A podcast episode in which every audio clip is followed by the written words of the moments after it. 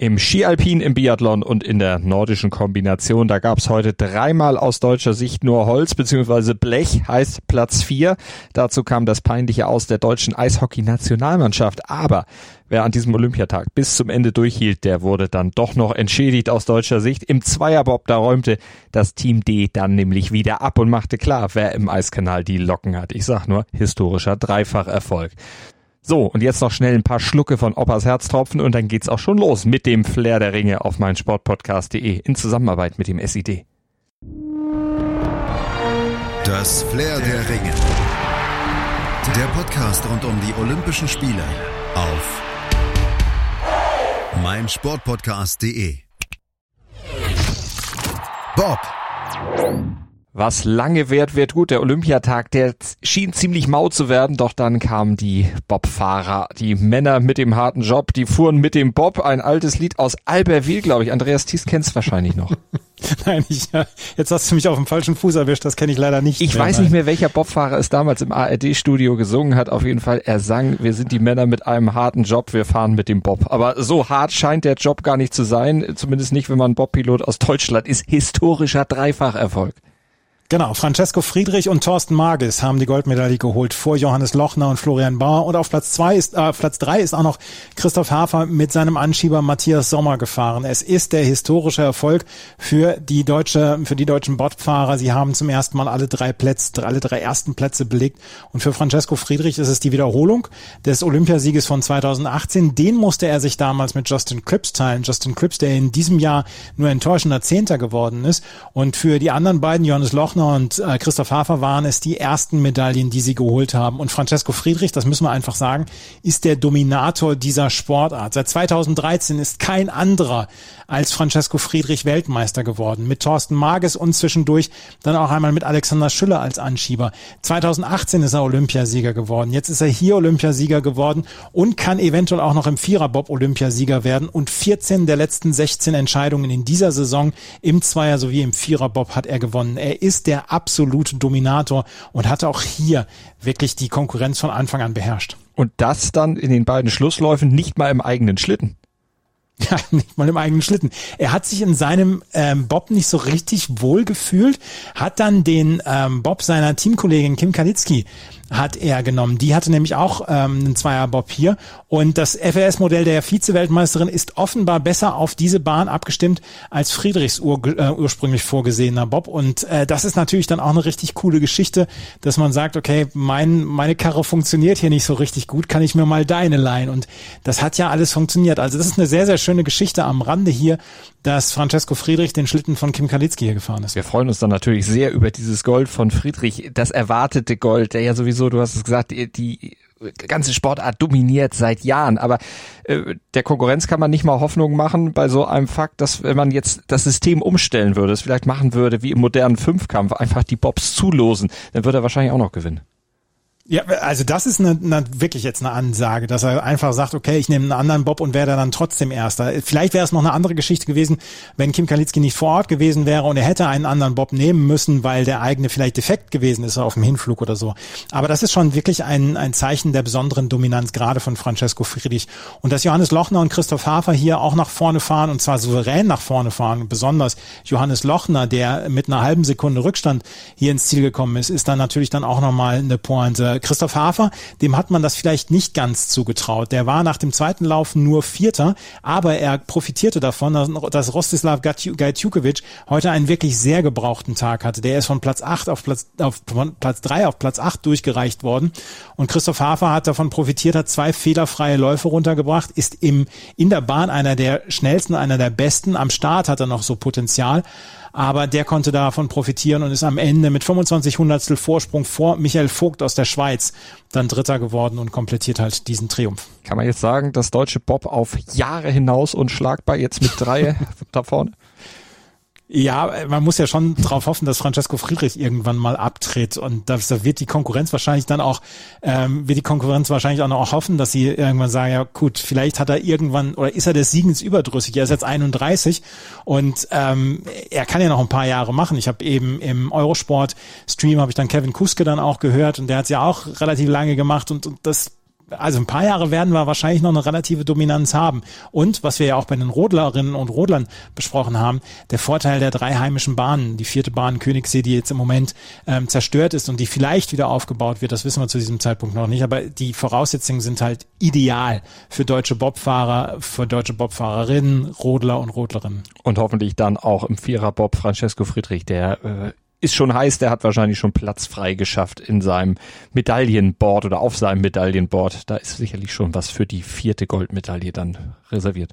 Ja, da kann er wahrscheinlich ähm, anbauen dann. Er will jetzt diesen Triumph haben in ähm, Zweierbob und Viererbob und ich meine, wenn ich 14 von 16 Rennen gewonnen hätte in Zweier- und Viererbob in dieser Saison, dann wäre das auch meine Zielsetzung. Eine Medaille ist wahrscheinlich keine Zielsetzung für ähm, Francesco Friedrich. Der wird sagen, nee, Gold oder gar nichts.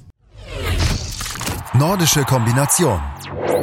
Dann gucken wir auf die nordische Kombination. Jürgen Graback zeigte auf der Großschanze eine richtige Goldshow, gewann vor seinem norwegischen Landsmann Jens Luras Oftebo und dem Japaner Akito Watabe und Manuel Feist, der Deutsche, der erst nach Beginn der Winterspiele überhaupt als Ersatz für die mit Corona infizierten Frenzel und Weber nach Peking gereist war, der wurde am Ende Vierter. Unser Kollege Erik Roos vor Ort vom SID, der kann bestätigen, dass damit heute eine lange deutsche Erfolgsserie gerissen ist, Erik. Ich habe mal nachgeguckt, acht Rennen in Folge bei Olympia gab es immer eine deutsche Medaille. Heute ist diese Serie gerissen. Wenn auch knapp, muss man zugeben. Manuel Feist, der hat aber gekämpft wie ein Löwe gegen die Gegner, aber auch gegen die Bedingungen. Ja, war wieder ein denkwürdiges Rennen, ein denkwürdig kaltes vor allen Dingen. Ähm, minus 17,8 Grad hat die FIS beim Start vermeldet, hat den Start ja extra nach vorne gezogen ein bisschen. Meine Finger haben wieder gut gelitten, aber so ist das halt. Was bleibt von diesem Rennen? Vor allen Dingen denke ich mal Manuel Feist als Ersatzmann angereist. Ich glaube, viele kennen ihn gar nicht so richtig. Der im Weltcup stand er erst fünfmal auf dem Podest.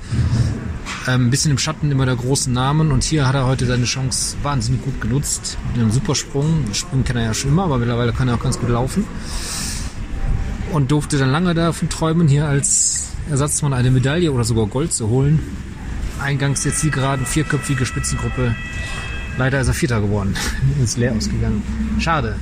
Ich hätte es ihm sehr gegönnt. Definitiv, wir auch. Aber am Ende waren eben drei eine Spur besser, vor allem eben ein Norweger. Jürgen Graback, dritte Mal Gold.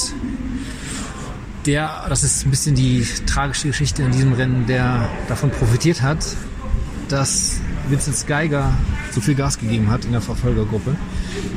Der Vincent Geiger wollte wie letzte Woche nochmal von ganz hinten nach ganz vorne, hat sehr viel Führungsarbeit geleistet.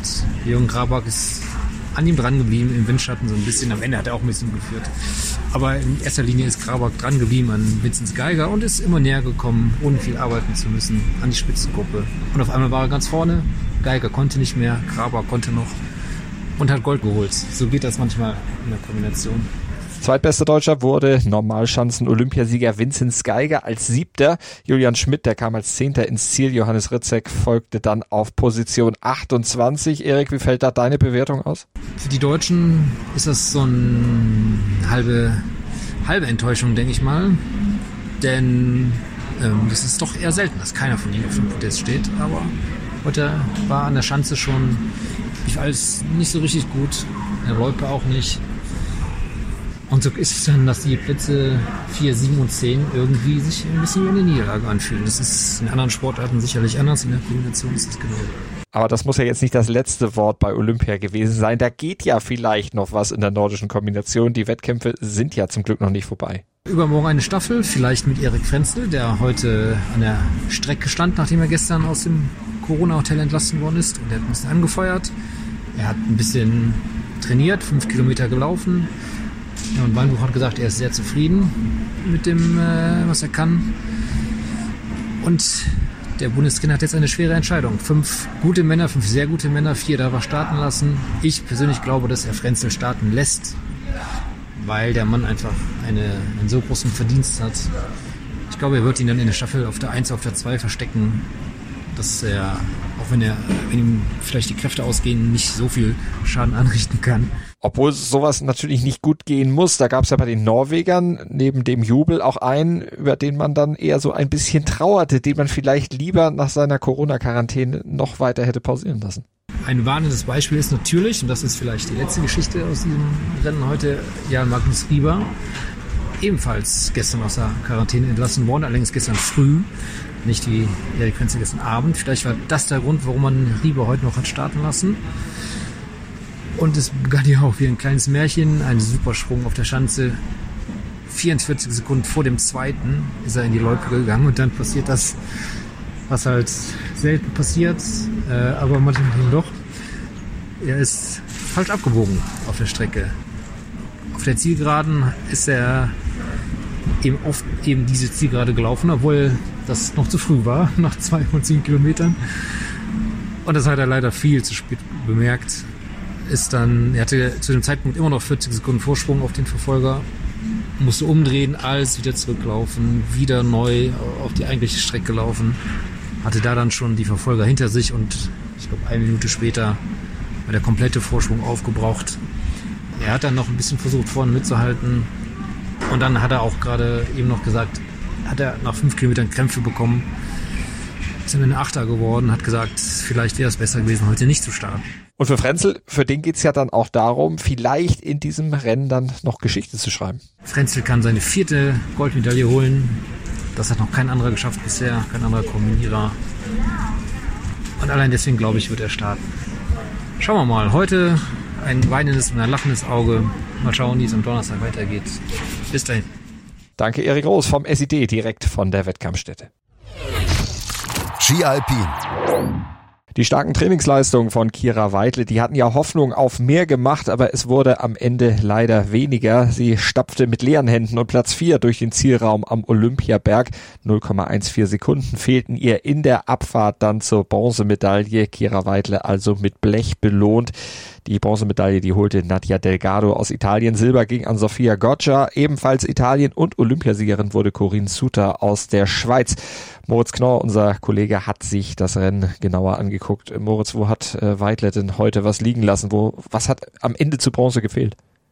Die technischen Abschnitte, die liefen eigentlich ganz gut bei ihr, da konnte sie von den Zeiten her mit den Kolleginnen vor ihr mithalten.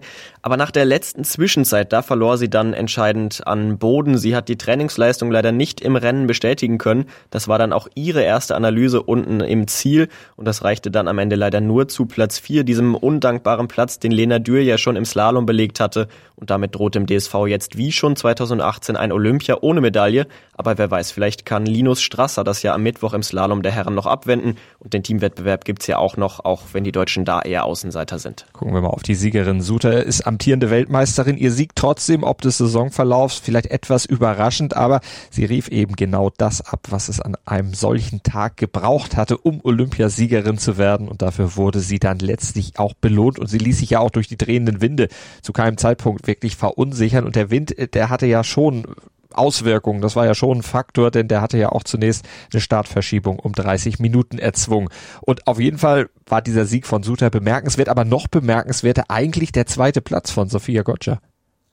Das ist so etwas wie das Olympiawunder in diesem Jahr, denn erst vor drei Wochen hatte sie sich bei einem heftigen Sturz im Super-G von Cortina d'Ampezzo das Knie schwer, schwer verletzt, anderes im vorderen Kreuzband, kleiner Bruch im Wadenbein und ein verstauchtes Gelenk. Da hatte es gar nicht gut ausgesehen mit Olympia. Der Start war zunächst extrem gefährdet, aber dann wurde sie ja doch noch rechtzeitig wieder fit, hatte sich dann für die Abfahrt geschont, den Super-G ausgelassen und wurde am Ende dann belohnt mit dieser ja ziemlich unverhofften Silbermedaille. Ja, über die sie aber dann trotzdem irgendwie stocksauer zunächst war.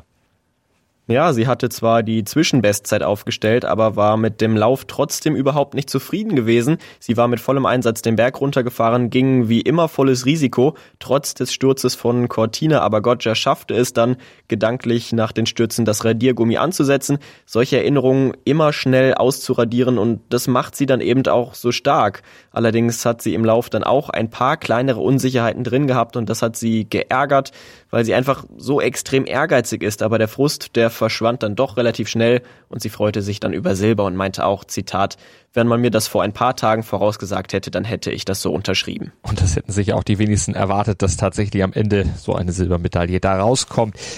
Mehr erwartet oder was anderes erwartet hatten auch viele vor Olympia von Michaela Schifrin und dass wir über die immer so spät in diesem Podcast sprechen müssen, äh, das ist auch etwas, was keiner so wirklich auf dem Zettel hatte. Sie sollte ja eigentlich der große Star der Spiele werden, aber auch in der Abfahrt hat sie ihr Potenzial wieder nicht abgerufen. Ja, 18. wurde sie am Ende in den technischen Abschnitten, war sie wie Weidler auch ganz gut unterwegs, aber in den Gleitpassagen, da ließ sie viel liegen und am Ende fehlten fast zweieinhalb Sekunden auf die Spitze, aber sie konnte im Ziel immerhin lächeln, wird auch immer mit viel Galgenhumor dabei sein, denn diese Spiele insgesamt bezeichnete sie schon als Fehlschlag, aber eine Erklärung für ihre Probleme hatte sie dann auch parat, sie neige dazu, zu viel nachzudenken und das macht es dann eben schwierig für sie, irgendwie frei zu fahren und das passt auch ganz gut zu ihren Auftritten. Das Spielerische, das sie immer wieder ausgezeichnet hat, das fehlte hier in Peking, aber eine Chance hat sie dann ja noch am Donnerstag in der Kombination. In rund 40 Folgen habt ihr mich jetzt schon sagen hören, I want to tell you about the Beatles. Ich habe euch die Geschichten zu ihren Alben und ihren Songs erzählt, euch ihre wichtigsten Wegbegleiter und Vertraute vorgestellt und natürlich die Orte, die für die Bandgeschichte eine wichtige Rolle spielten. Habt ihr die drei bisherigen Staffeln schon durchgehört? Nein? Na, worauf wartet ihr dann noch? Rein in den Podcatcher eurer Wahl und einfach mal losgehört. Und folgt gerne auch unserem Instagram-Kanal iwtty-Beatles Podcast. Eishockey.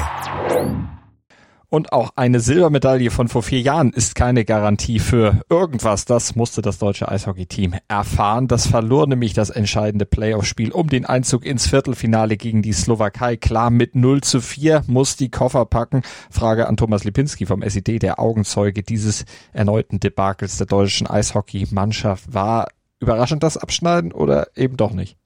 Ja, eigentlich hätte man es ahnen können, schon am Anfang, als es 1 zu 5 gegen Kanada ausging. Da sind sie regelrecht überrollt worden. Da sind sie mit der Härte, mit dem Tempo überhaupt nicht klargekommen und es war schon erschreckend, das zu sehen.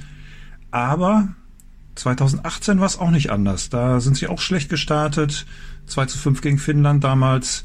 Auch das zweite Spiel haben sie verloren, aber sie haben dann die Kurve gekriegt, sind dann richtig zu guter Form aufgelaufen, als es darauf ankam in der K.O.-Runde und haben so einen Flow gefunden und sich dann quasi am Ende sogar in den Rausch gespielt. Diesmal allerdings nicht. Warum nicht? Es ist so ein bisschen schwer zu erklären, weil es sah nämlich erst so aus, als wenn sie es hinkriegen würden. Das letzte Vorrundenspiel gegen die USA, dieses 2 zu 3, da sah es aus, als hätten sie sich an diese kleine Eisfläche gewöhnt, hätten erkannt, dass sie schneller, härter, geradliniger spielen müssen.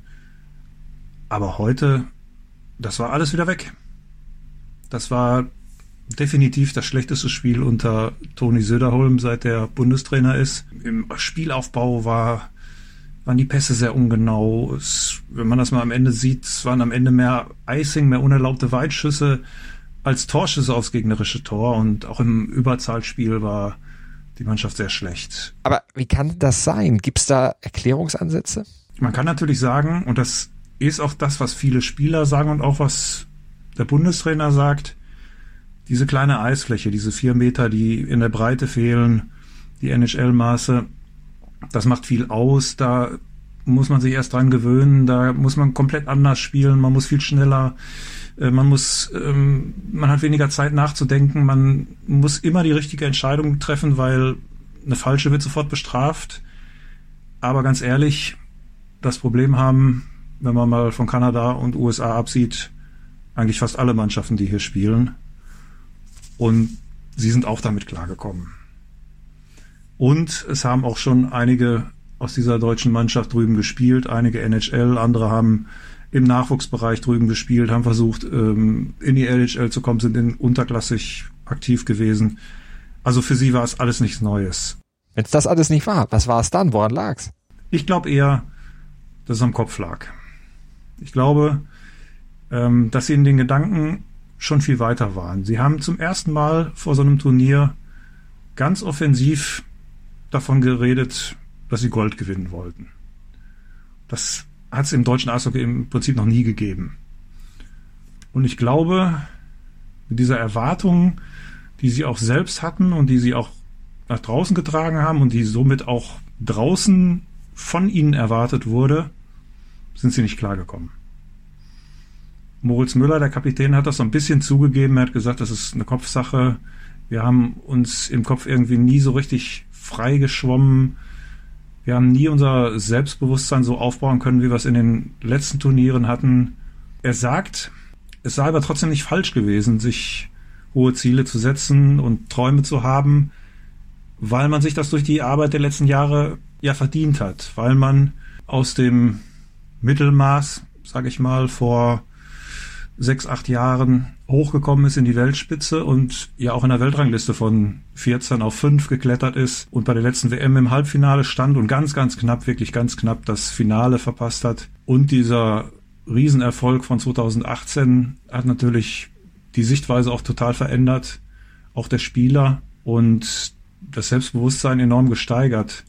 Aber ich bin davon überzeugt, dass letztendlich dieser Druck, den sie sich selbst gemacht haben, der Punkt ist, mit dem sie nicht klargekommen sind. Denn so richtig erklären kann man es anders nicht, weil die Mannschaft ist in großen Teilen die Mannschaft, die im letzten Jahr eine super WM gespielt hat in Lettland, die äh, ins Halbfinale gekommen ist, die gegen Finnland im Halbfinale die bessere Mannschaft war, die eigentlich ins Finale gehört hätte. Und ähm, die gleichen Spieler haben jetzt teilweise erschreckend schlecht gespielt. Also wenn man sich mal anschaut, wer da eigentlich zu den Leistungsträgern gehört und wenn man denkt und den Kader vor, der, vor dem Turnier gesehen hat und gesagt hat, das ist von der von den Angriffsformationen her die beste deutsche Mannschaft, die es lange, lange gegeben hat, da muss man jetzt im Nachhinein sagen, dass gerade da, gerade die Spieler, von denen man so viel erwartet hatte, von denen man gedacht hat, es sind die Pluspunkte, wenig bis gar nichts kam. Marcel Nöbels zum Beispiel, der beste deutsche oder der beste Spieler der deutschen Eishockeyliga in den letzten zwei Jahren. Null Punkte.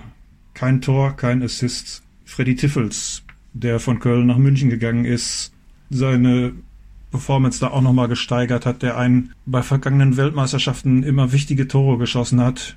Null Punkte.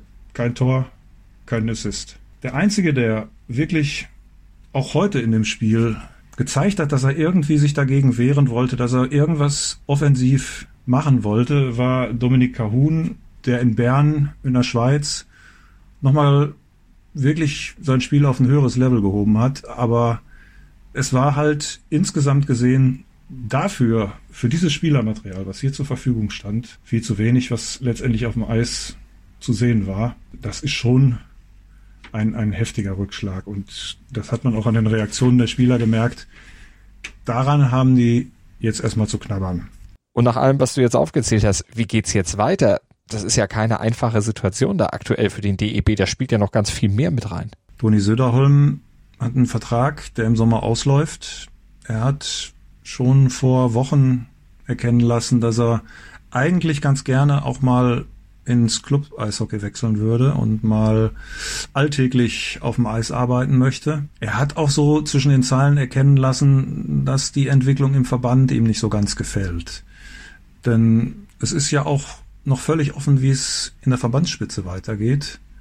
Franz Reindl steht ja unter Druck, weil er als ehrenamtlicher Präsident hauptamtlich für eine Tochter des Verbandes gearbeitet hat ähm, und da bezahlt wurde. Und da steht ja im Raum, ähm, dass es da einen Interessenskonflikt gegeben hat. Das wird ja auch untersucht. Ähm, er ist ja da sehr in der Defensive ähm, hat auch angedeutet, dass er im Sommer nicht mehr zur Verfügung steht, wenn der neue Präsident gewählt wird. Es ist also völlig offen. Es ist auch keine, also meines Wissens, keine Regelung für den Nachfolger irgendwie vorbereitet worden. Es gibt eine Opposition gegen ihn. Man weiß aber nicht genau, ob da jemand von äh, kandidieren will. Man weiß auch nicht, Wer ansonsten aus dem, ich sage mal, Rheindellager ähm, sich zur Verfügung stellen würde. Es ist also völlig offen, wie es weitergeht und ob diese positive Entwicklung der letzten Jahre, die ja Reindl eingeleitet hat, ob die weitergehen kann. Ähm, denn wie man jetzt gesehen hat, ein einziges Turnier kann ganz viel über den Haufen schmeißen. Die deutsche Mannschaft ist als Fünfte der Weltrangliste angereist, ist jetzt hier in der Endabrechnung Zehnter von zwölf. Das heißt, sie rutschen auch da jetzt schon deutlich runter. Die nächste WM ist schon im Mai in Finnland.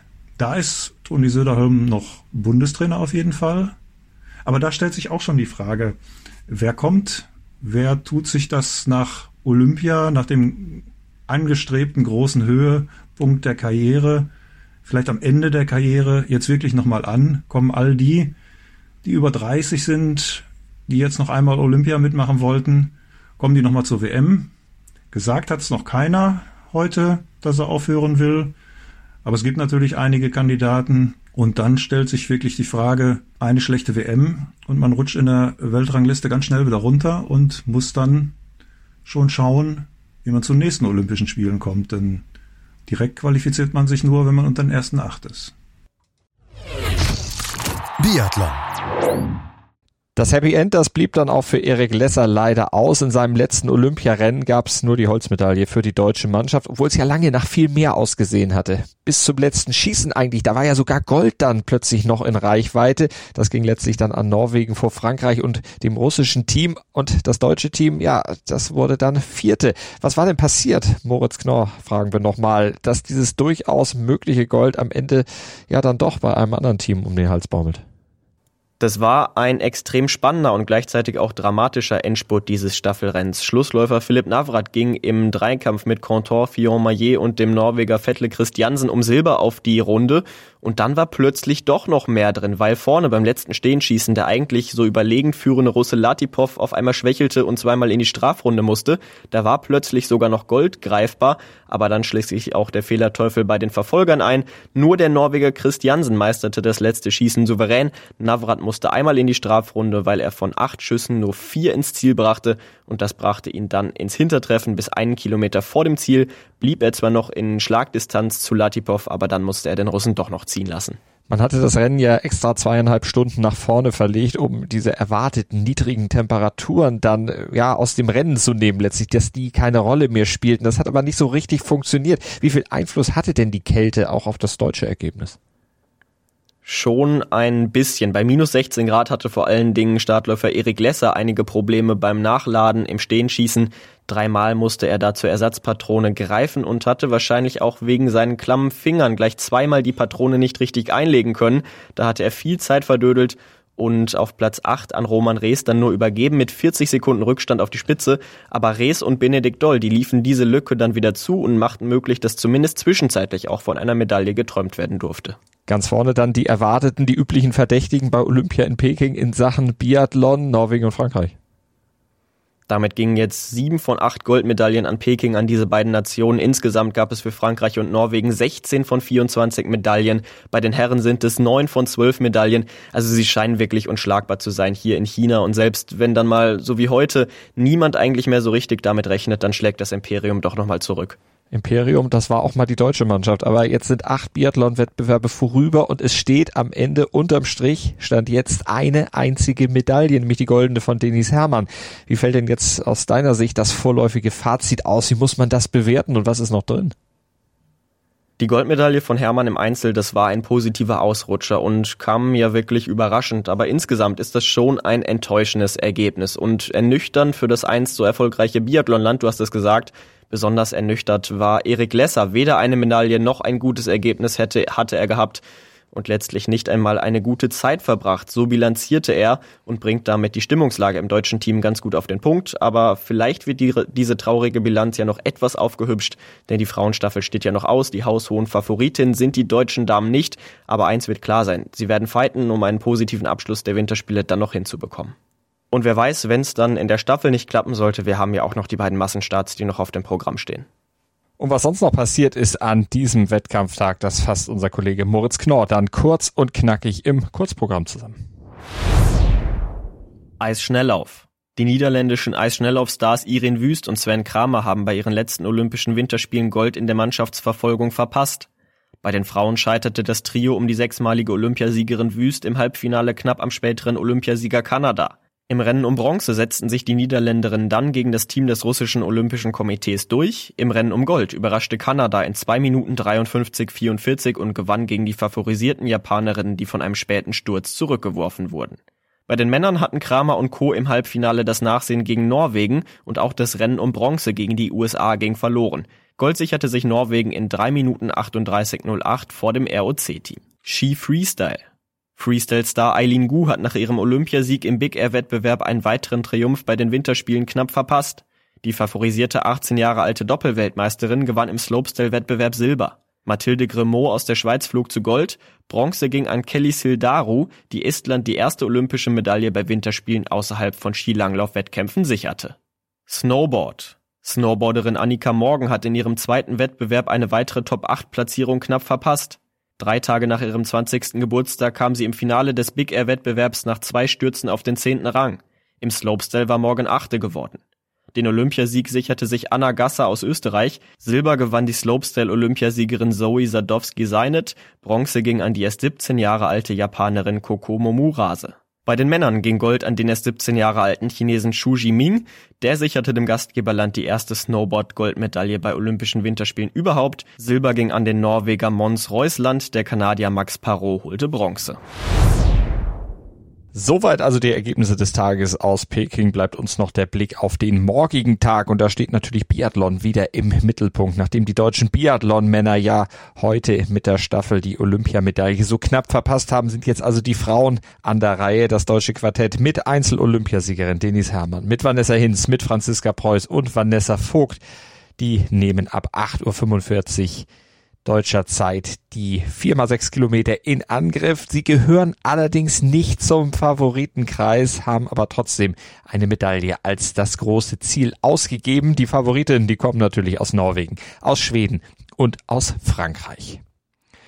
Und im Skilanglauf, da sind dann auch die Damen wieder am Start. Da steht nämlich die Kür quasi an nach dem sensationellen Staffelsilber. Da gibt's den Teamsprint, der um 8.15 Uhr deutscher Zeit beginnen wird. Und die Klassikspezialistinnen Katharina Hennig und Katharine Sauerbrei, die gehören da tatsächlich sogar zu den Medaillenkandidatinnen. Und die wollen wieder kämpfen wie die Schweine. Das war ein Originalzitat der beiden. Das haben sie genau so zu Protokoll gegeben.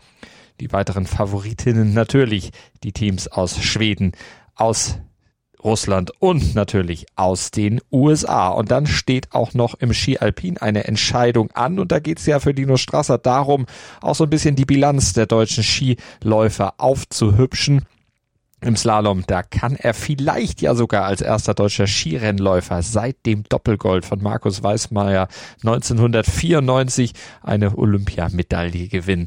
Auch Alexander Schmidt und Julian Rauchfuß, die werden sich daran versuchen. Strasser aber wohl der mit den besten Aussichten. Die Läufe, die beginnen zu nachtschlafender Zeit um 3.15 Uhr und 6.45 Uhr dann folgt der zweite Durchgang, der dann die Entscheidung bringt. Und Lino Strasser, der hat schon gesagt, er erwarte ein sehr interessantes und sehr enges Rennen. Darauf können wir uns also freuen. Die Favoriten natürlich Lukas Braten aus Norwegen und Clement Noël aus Frankreich und Manuel Feller aus Österreich. Den sollte man auch natürlich nicht vergessen. Lino Strasser, selbstverständlich, auch wenn ich sage, der könnte eine Medaille gewinnen, der hat Außenseiterchancen. Aber es ist alles nicht völlig unmöglich möglich. Dann gibt's natürlich auch noch Entscheidungen ohne deutsche Beteiligung. Freestyle Skiing Männer, die Aerials, die stehen auf dem Programm und der Slopestyle der Männer ebenfalls im Shorttrack.